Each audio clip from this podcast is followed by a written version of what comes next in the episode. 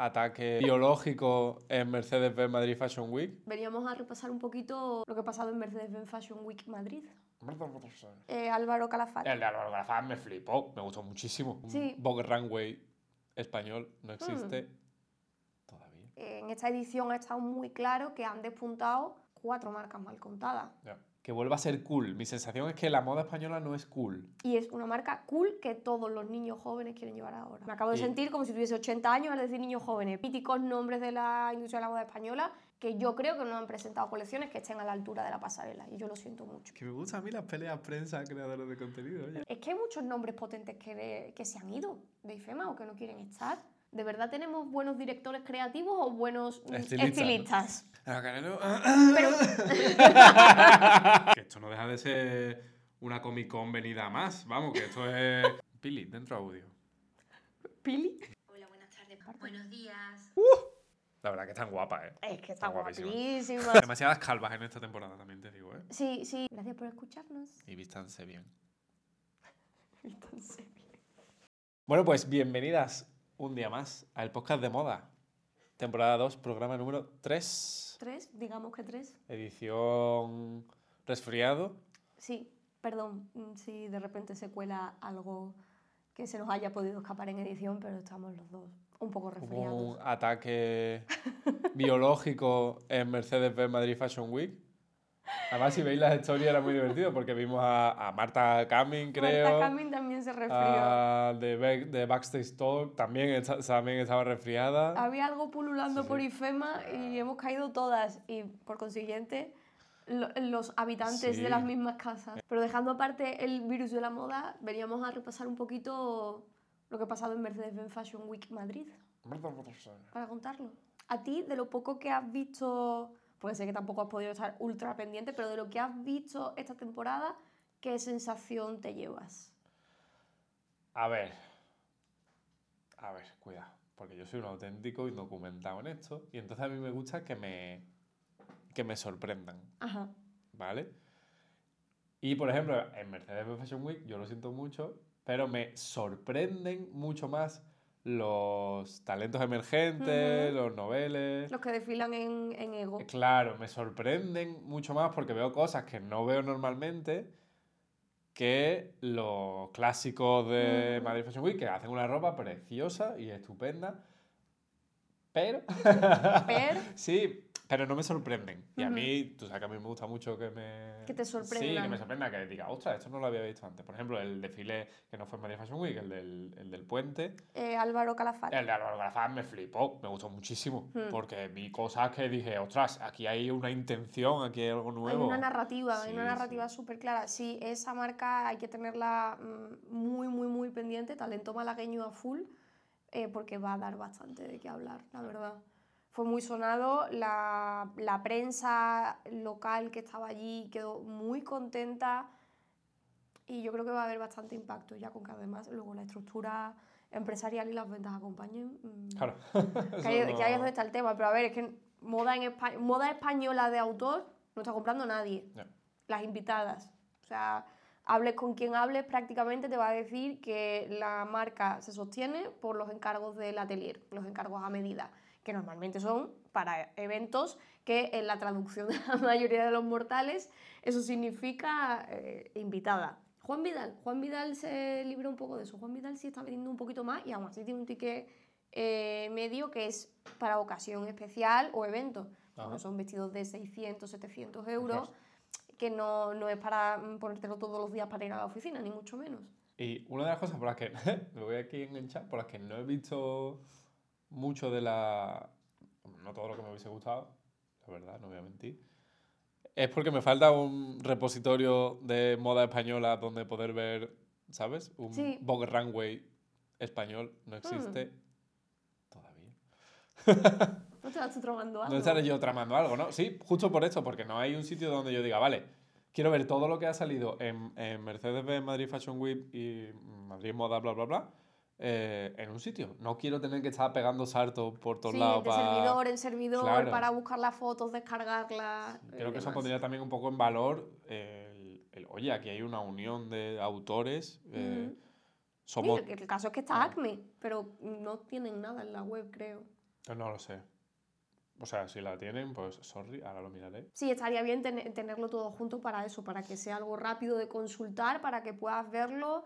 Eh, Hombre, que te dé algunos insights, que te dé... e incluso que te dé, a ser posible, un histórico también de la firma. Pues A, mí, Claro. eso, a mí eso personalmente me gusta mucho y lo encuentro muy útil eh, para mi, mi trabajo y bueno, también como, eso, como aficionada a la moda, ¿no? De, oye, pues a mí me interesa saber eh, qué hizo esta marca en la temporada anterior para ver si sigue mm, en su línea continuista, si ha hecho algo totalmente distinto, si, joder, un poco de contexto que me ayude a entender qué es lo que está pasando, ¿no? Tal cual. Bueno, y según tú, ¿qué está pasando? ¿Cómo lo has visto tú? Con, desde un punto de vista más profesional. Desde un punto de vista profesional, he visto en la- en las crónicas del país, y no voy a destripar el contenido que hice ahí, evidentemente, eh, pero bueno, continuista, está todo muy continuista. Y ya no tanto continuista por seguir haciendo eh, exactamente lo mismo, porque bueno, siempre se intenta dar una pátina de novedad al asunto, pero básicamente están escuchando a las clientas e intentando tirar de grandes hits para sobrevivir, porque es que hay que sobrevivir y a la, a la industria de la moda española, a pesar de mover una buena cantidad de dinero, le cuesta, le cuesta mucho. Y la verdad es que da una pena que te mueres. Da muchísima pena. Porque además en esta edición ha estado muy claro que han despuntado cuatro marcas mal contadas, de colecciones que sean realmente El- relevantes para el sector, podríamos decir. Yo tengo la sensación, de nuevo, como externo, por favor, que nadie se me enfade, ¿eh? que yo hablo como un No hay ofensas. mm, eh, persona externa a todo esto, que falta, por supuesto, conexión con el público joven. O sea, que en Estados Unidos y tal tengas a raperos cantando, metiendo marcas de moda en sus letras, incluso los latinos meten a las Mm. marcas de moda que tal. Eh, una cosa que vuelvo al mismo. Es que, es que si me gustó porque me gustó, vuelvo al mismo de File de antes, que llevó a De La Osa, creo. Pues es que si quieres enganchar con el público joven, la música es fundamental porque es que es la cultura que se mueve ahora mismo. Yo creo que de lo que más se consume ahora mismo es música. Ujú. Y me falta eso, me falta ver que, que vuelva a ser cool. Mi sensación es que la moda española no es cool, ¿sabes? Sí. Y, y hoy en día para vender es una putada, pero tienes que ser cool, tienes que tener como ese ese aura de, de modernidad, ¿no? claro, en y cierto de- sentido. y de molar. Sí, no pero además de... de- de modernidad, que no nos creamos que modernidad es irte a lo extremo o hacer No, un circo, sí. un- No, no, no, para algo nada, para, para nada. nada. Verás que ahí- ahí está Nude Project, ¿sabes? que Sí. está haciendo sudaderas, básicamente, simplificando mucho, y es una marca cool que todos los niños jóvenes quieren llevar ahora. Tal cual. Me acabo de Y- sentir como si tuviese 80 años al decir niños jóvenes, pero Sí, no, en realidad pero- los tengo, o sea... Pero bueno, que, que Gucci, Prada, eh, Dior, Bottega Veneta son marcas que tienen años y años de- detrás suya ujú. y que saben más o menos estar siempre en el... Actualizadas. Claro, actualizadas, ¿sabes? Y, y Yo no tengo la respuesta a cómo hacer eso, pero creo que es lo que hay que hacer. Y no conozco a los diseñadores personalmente. Ojalá algún día los, conoz- los conozca y a la gente que mueve el mundillo de la moda. No sé si hay algo de, de altivez y de... No, es que nosotros somos moda española y no... ¿Sabes? De, de creerse eh, el, el cuento del artesano. Ya. No, es que somos artesanos. Bueno, somos artesanos, pero lo que tú dices, al final hay que comer. Sí, ¿no? Y además que se puede comer... Se puede hacer las dos cosas. sí, sí, Efectivamente, por total, ejemplo, total. ahí, eh, ahí para mí hay un- unos ejemplos muy buenos que son Teresa Elvig. Teresa Elvig hace todo a mano, todo. Teresa Elvig lleva mm, más de 20 años funcionando como empresa y ahí sigue, sin ningún tipo de problema. También muy centrada evidentemente en eventos, pero Sí, sí. mm, fantástica. Yo he visto a la, a la gente terminar las cosas a mano, mm, sé cómo se hacen esos vestidos y eso es una técnica totalmente artesanal, manual y con, con todo lo que tú quieras. y no es incompatible con hacer una colección bonita que en general suele gustar mucho, especialmente si vibras un poco con la sensibilidad así un poco romántica de Elvis y funciona perfectamente. Y también puedes aunar la artesanía a algo mucho más moderno según los códigos eh, actuales, como por ejemplo de JC Pajares. JC Pajares hace muchísimas aberturas, muchísimos eh, cutouts, hace también sastrería un poco más atrevida. eh, y todo lo hace basándose en una red de artesanos que, que él ha montado Ujú.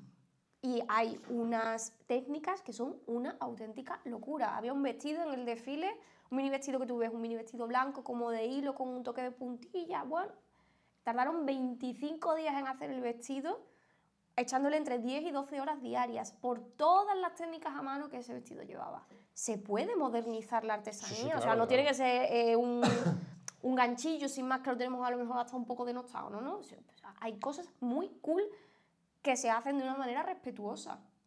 Y JC Pajares depende también del, eh, del producto en concreto, pero tiene unos rangos de precio que a lo mejor son más accesibles de lo que tú te puedes imaginar. Entonces se puede. Pero no que Sí, bueno, no es fácil, ¿eh? yo no digo que sea fácil, hay que invertir mucho dinero, hacer, eh, contratar a gente joven y buena, que tienes que encontrarlo, en Mm. fin, que no es una cosa... No, no, no es para nada sencilla, pero Entiendo. que hay esperanza. Y sin embargo, sí que tengo la sensación, y a lo mejor esto mm, me, luego me explota mójate, la cara. mójate. Pero yo he visto firmas muy asentadas, eh, eh, míticas, míticos nombres de la industria de la moda española, que yo creo que no han presentado colecciones que estén a la altura de la pasarela. Y yo lo siento mucho. Yo hay cosas que no. que no. que no. Y la cuestión es que las colecciones, antes de, de que te puedas subir a la pasarela, esto está evaluado por un comité.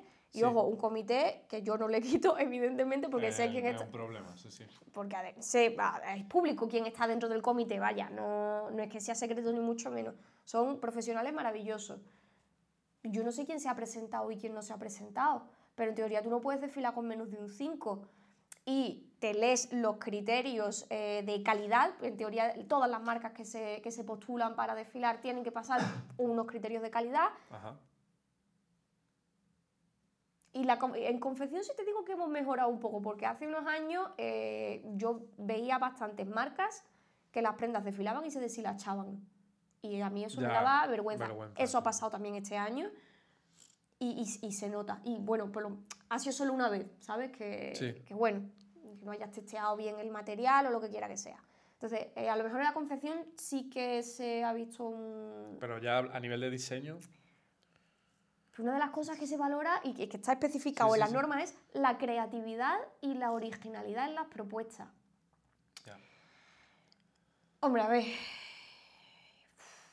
original, original tampoco... es que además, ¿cómo mides eh, cosas tan subjetivas? ¿no? O sea, lo que a mí me parece original, a otra persona no le parece original, por eso hay un comité para poner cosas en común.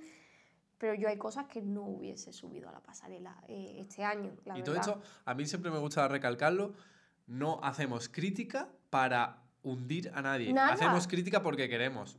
A mí, que la moda española, como todo lo, eh, todo lo español, porque al final es mi país, no es que yo sea aquí El más el patriota, más pero patriota bueno. del mundo, pero coño, es mi país, pues queremos que sea brutal, queremos que sea que Claro. esté clase- de clase mundial. Evidentemente, Entonces, claro, si que, no- sea, que sea un destino de verdad, que no tengan que traer a las eh, influencers por una acción del Claro. ayuntamiento de visita a Madrid. Yo quiero que las internacionales quieran, quieran venir, venir, aquí. exacto. Yo quiero que quieran estar, que quieran eh, cubrirlo y, y que deseen estar en, los- en los desfiles O sea, de ¿qué, las marcas. qué- qué están haciendo bien en Copenhague? Ah, ¿Sabes? total, Es- va- total. vamos a investigar qué están haciendo bien allí, porque Copenhague este año ha estado en todos lados. Ha estado sí, sí, lleva muchos años Sí, sí, posicionándose. pero bueno. Tiene un street style súper potente, unas marcas con unas propuestas muy originales. Que, Hablando de street style, a ver, ya que enganchas, ¿se puede hacer street style en Infema? ¿O, Es eh, o, está, o está complicado muy porque está muy lejos? lo tienes que hacer la entrada. A ver, te tienes que ir para allá. O sea, es, es que igual, esa es una de las cuestiones que siempre se habla mucho. Se habla entre la prensa, se habla Sí. entre todo el mundo ha llegado. Y FEMA es muy cómodo, y, y yo esto lo he estado defendiendo bastante este año, cada Muy vez que alguien se quejaba, sí. es cómodo para los que estamos picando tecla allí Claro. y, los foto y para los fotógrafos. Porque tú sales corriendo del pabellón, te vas corriendo a la sala de prensa por el backstage, te enchufas a la sala de prensa y puedes ir haciendo todo el trabajo de una manera eh, cómoda. Sin embargo, Cool no es. no. Es un cubo negro. Es un cubo solo negro. ves. Solo ves negro Sí. La iluminación no está muy pa- Yo espero que la iluminación la mejoren, la verdad. Y tú dices. O sea, que lo otro es un rollo para los profesionales. Bueno, pues vamos a estudiar. Tampoco hay. No sé cuántos desfiles hay, pero se podría ver, ¿no? Y. Verás, los de off se hacen fuera. O sea, no es que sea algo descabellado. La gente que está dentro del calendario, pero desfiles off fuera de IFEMA, los hace fuera de IFEMA y Ya. ya está. Y no pasa absolutamente nada. Eh, es difícil, es muy difícil. ¿Por qué en el resto de las semanas de la moda del mundo, o sea, Copenhague, París, eh, en Milán, en Nueva York, en Londres, por qué cada uno es en un sitio y aquí todo es en un único pabellón? Sí. Bueno, pues habrá cosas, Sí, bueno, claro, intereses por todos lados. de por sí, medio que, se nos escapan. Obviamente. Y además, eh, es que es más económico para las marcas desfilar en IFEMA que fuera de IFEMA. Yo a tope con eso. Pero para ganar hay que invertir. Ya. O sea, si tú no puedes pretender racanear y luego intentar.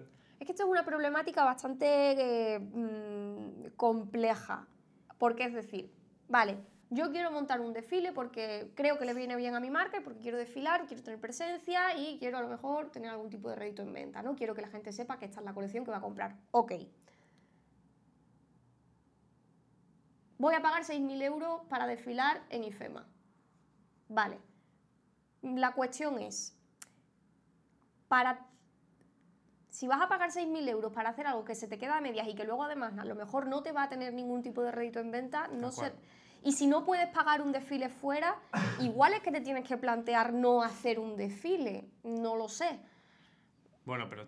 Eso ya son decisiones claro, personales y teniendo- empresariales, sigue teniendo evidentemente. mucha cobertura mediática. Sí. O sea, son 6.000 euros, que es dinero, pero bueno, tampoco. O sea, es dinero, pero a cambio de salir seguramente en todos los medios de tirada nacional. Ujú. en el, en Pero escúchame que este año en IFEMA, la Mercedes Fashion Week Madrid, la grada de acreditaciones de prensa y creadores de contenido se ha llenado en muy pocos desfiles. Que es la misma grada para los dos. Es la misma grada para los dos.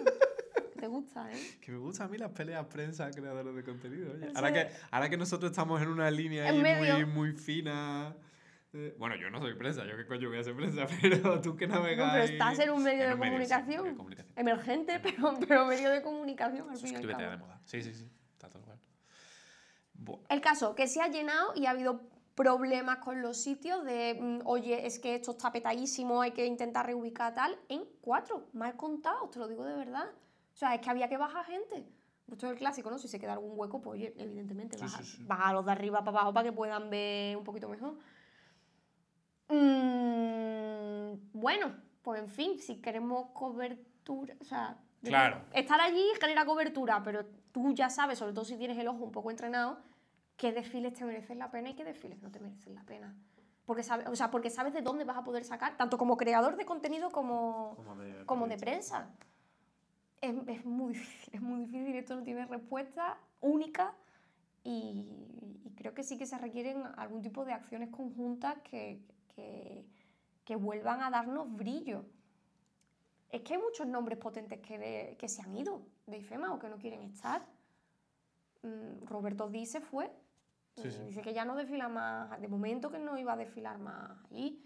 Eh, Jorge Redondo, que en su primer desfile, de hecho, ganó el premio a la mejor colección, mm, estuvo otra vez más y, y ya ha contado en medios de comunicación en entrevistas que él no va a volver a IFEMA por las limitaciones que le supone a la hora de montar un desfile. Que por cierto, inciso para hablar de Simorra, porque creo que esto nos lleva a otra eh, a una reflexión que yo estuve haciéndome eh, mientras estaba allí, también por intentar quitarme un poco de prejuicio. Porque es lo que tú decías, ahora mismo tenemos que la moda española, mm, la que se, en, gene- en general, Sí. no es cool.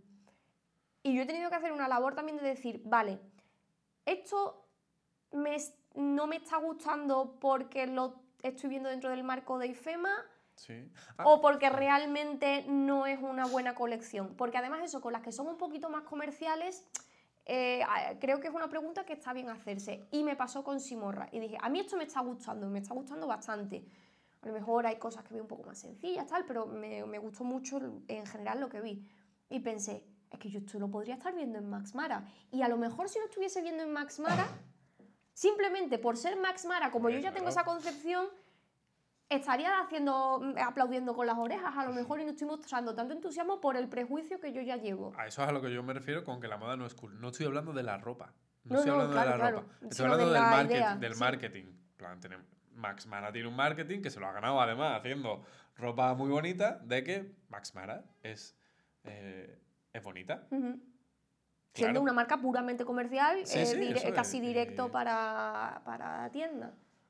Eso es lo que digo que, que sí, que sí, que talento hay, que vamos, será por talento y por, y por gente con ganas de hacer cosas. A mí Sí. morra, ya te digo, me sorprendió mucho, porque además eso, marca comercial pura y dura que han dicho, yo pues este año vamos a presentar un desfile.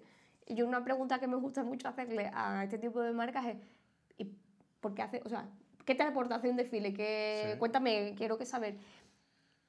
Y fíjate lo que me, me contestaron, porque queremos hacer unas propuestas de estilismo que nuestras clientas no hayan visto antes. Ajá. Fíjate, solo por eso. Evidentemente hay piezas hechas ad hoc, Ah, ¿no? No sí, sí, significa sí. que hayan cogido la tienda a lo loco.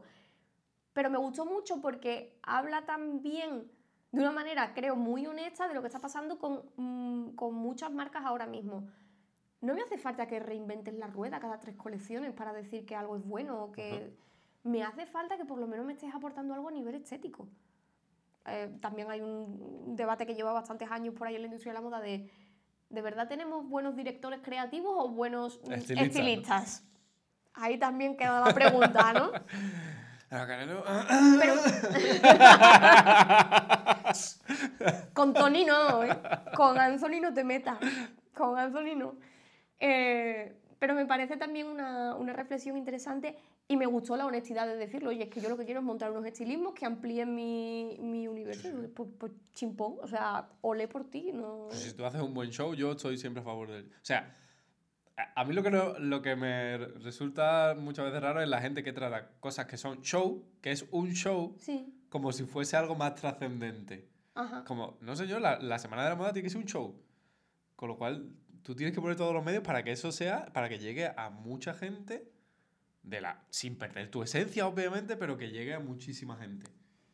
O sea, es un por- medio de comunicación Claro, al fin y al cabo también. Entonces, no sé. Ampli- ampliar tu universo creativo, básicamente. Es difícil, es difícil. Es dificilísimo, oye. Pero luego escuchas a gente y la gente está encantada de poder ir. De decir, voy allí, aunque no entre ni siquiera a un desfile, estoy por el ciberespacio, estoy viendo los stands de, de distintos patrocinadores, estoy viendo experiencias y estoy viendo gente. Y creo que eso también es bastante importante. Yo creo que si eh, algo también atrae de todo esto a la gente que tiene cierto interés por la moda es estar en un sitio, me da igual que sea ese sitio físico o la puerta de la entrada de Fendi, rodeada de personas que tienen el mismo interés. Claro, total, si eso es lo Y, que mola. De... y creo que eso hace, romantiza mucho toda la, la experiencia. Y hay veces que se nos puede olvidar. que, que, que esto no deja de ser una Comic Con venida más, vamos, que esto es... Claro, que, que a ver si no creemos que esto es... ¿Sabes? Que esto es gente que se pone su gala el- y el street style para que le saquen cuatro fotos. Pues igual que hace la gente en el salón del manga, vamos. Que, es- Grande, no, no lo había pensado. que nos encanta eh, estar con gente con nuestros mismos gustos, obviamente. Es, es una cosa maravillosa.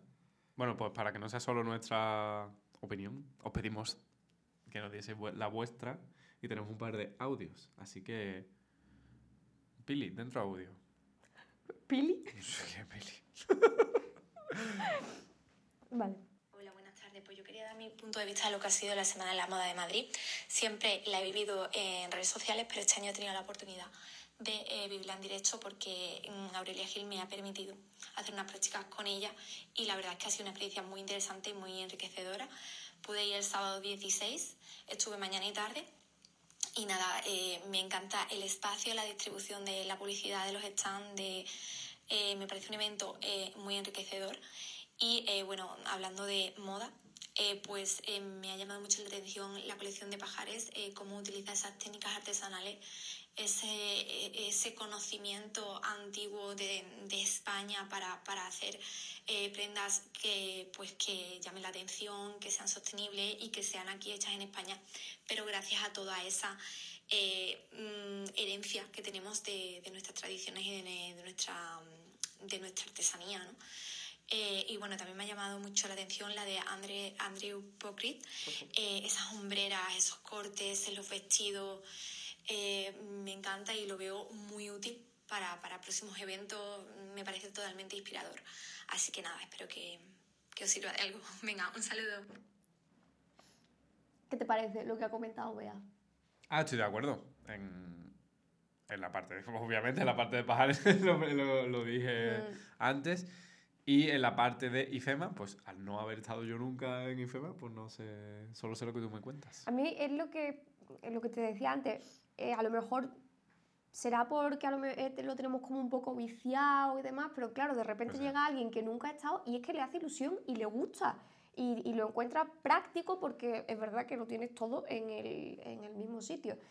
Y algo de lo que no, no hemos hablado, pero que también me parece importante destacar, es que los, eh, varias marcas emergentes tienen su showroom, eh, Showroom Alliance Ego, y tienen allí sus puestos para que cualquiera que entre en el ciberespacio, aunque no vaya a un desfile, pueda pasearse, pueda estar allí con ellos, le pregunten cosas, puedan comprar directamente allí. Y creo que eso para los jóvenes puede ser también bastante interesante. No es que aquello sea un derroche de compras todo el rato, ni muchísimo menos, que nos conocemos, pero bueno, por lo menos que tengan la oportunidad de estar en- de cara al público que a lo mejor normalmente pues no pueden. Eso me parece guay. Bueno, el de Daily Style no. aparte. Buenos días, bueno, nada, que me encantan. Em, les cuento, hace más o menos un mes me apareció una publicidad de, de lo de Madrid Fashion Week y de que se podía acceder, que podías comprar entrada y podías pues acceder a, bueno, según el precio, a uno, dos, tres desfiles o, bueno, diferentes cosas. Y la verdad es que me dio mucha emoción, ilusión, porque, nada, te hace mm, como poder participar o poder acceder a ir a algún desfile o lo que sea, que para mí es como un sueño, me encanta. Em, y bueno, justo coincidió que yo me iba de viaje, me iba de vacaciones y nada, llegaba el día anterior y nada, económicamente y todo no, no podía asistir, pero la verdad que cuando vi que ustedes lo empezaron a mostrar y, y- y enseñaron un poco lo que, lo que fueron los desfiles y todo, me, me hizo mucha ilusión porque, bueno, una para poder verlo y otra que como no sabía bien de qué se trataba y cómo, cómo era, mostraran, me, me encantó. Y, nada, me hace querer que el año que viene, si llega a haber otra vez algo así, pues voy a ir, seguro, seguro que voy a ir. Bueno, no sé si el año que viene o se hacen más en el año, no sé cómo, no sé cómo es la verdad. Eh, así que nada, que me, han- me ha encantado lo que, lo que han hecho, María José, eh, con, con las entrevistas y todo, divina, total. Y que, y que bueno, que eso, que me gusta mucho, que se puede acceder a una persona que no es del mundo y todo esto y no la invitan a un desfile, evidentemente, como soy yo, pero que le gusta mucho la moda y todo, eh, de repente tener una, una posibilidad dentro de todo accesible de poder asistir y poder mm, ver algún evento de estos es, es un poco como un sueño, ¿no? Como algo muy, muy lindo. Así que nada, eso y espero que, que sea lo que... Pues bueno, un poco más de lo mismo, ¿no? Gente que le parece buena idea, y... pero al final, eh, en todas estas cosas lo que mandan son los fríos y duros datos, Ya. que no tenemos, así que no lo voy a valorar porque no tenemos. Pero Sí que es verdad que en la edición anterior, la de febrero, em, que fue la primera en la que se pusieron a la venta entradas, se agotó todo. sí, eh, hasta, hasta donde recuerdo, se, o sea, fue muy bien. Y este año, el jueves, que era el primer día Sí. de IFEMA, había, había entradas disponibles ajá, en todos los días. claro. Entonces, bueno, pues entiendo que, claro, la novedad hace que Claro, la novedad suba. tal, sí. A todo a subida le sigue una bajada, a ver también cómo, No sé. cómo va esto, porque es que es algo muy nuevo y lo de siempre. Tiene sus ventajas y desventajas a nivel económico y comunicativo. Pues muy bien, hasta aquí nuestro repasito, ¿no? Nuestro, Yo creo que sí, que ya hemos tocado todo. eh, no sé si esto lo escucha alguien, pero estamos totalmente abiertos a hablar con cualquier diseñador o persona afín a, a la moda española para debatir estos temas. Que creo, Sí. creo que el, el debate el debate es sano siempre. Mm. Y a mí me gustaría que sean sinceros con sus cuentas también, que a la gente no le gusta hablar de dinero y al final estamos hablando de una industria y de un negocio y esto tiene que ser rentable. Y la gente suele ser muy opaca con ese tipo de historias. No digo solo las marcas de los diseñadores, ¿eh? sino también organizaciones y demás. Creo que la última vez que se dieron datos, que ACME dio datos, fue en 2019 y era pre-COVID y ya sabemos que además la pandemia ha cambiado Pues nada, el a- panorama. vamos a organizar un una campaña. Bueno, se nos va de horas. Perdón, perdón, ya no está. pidas perdón, hombre, no se pide perdón. Gracias por vuestra paciencia. Eh, ¿Quién te ha enseñado eso? no sé, la verdad que no sé. Eh, recomendaciones, recomendaciones de la semana. ¿Cuál es tu recomendación de la semana en Uh, yo lo tengo súper claro. La verdad que es tan guapa, ¿eh? Es que está Está guapísima. guapísima. es que me la pongo y de repente soy otra persona. O sea, soy una persona como, como mucho más segura y con, no sé, como mucho rollo. Me flipan. Las nuevas gafas de eh, Avellaneda por Mo, que me encantan. O sea, ha sacado colección de eh, graduadas, colección de sol y estas de la colección de sol. Me enamoran. Eran las que más estaba llevando mm, La gente. la gente por allí. Nada, Porque- nada de esto es pagado, ¿eh? No, son recomendaciones, true recomendaciones. No, no, es que, vamos, que desde que me, la- me las traje a casa, mm, si no salía me las ponía para estar dentro, porque es que me flipan. Me encantan, son muy cómodas. Y además, como nosotros somos clientes de, De Mo. de Mo desde hace De toda la vida. 700 años, pues Sí. todo bien. Muy bien. Esta es mi recomendación de moda. ¿Puedo terminar el vídeo así? Sí, claro. Vale. Para los que estéis escuchando por audio, me he dejado las gafas puestas. Yo, mi recomendación es que he salido de los pantalones estrechitos. Wow. No el pitillo, yo nunca he llevado pitillo, pero siempre he llevado slim fit. Slim fit. Y pues me he puesto, yo creo que por primera vez desde hace años, Total. unos pantalones sueltitos Y te quedan muy guay. de Zara. Voy a poner por ahí una fotito. Y te quedan muy, muy cool. Y están guapos, sí. Mm. Son cómodos, la verdad. ¿Y alguna recomendación off topic?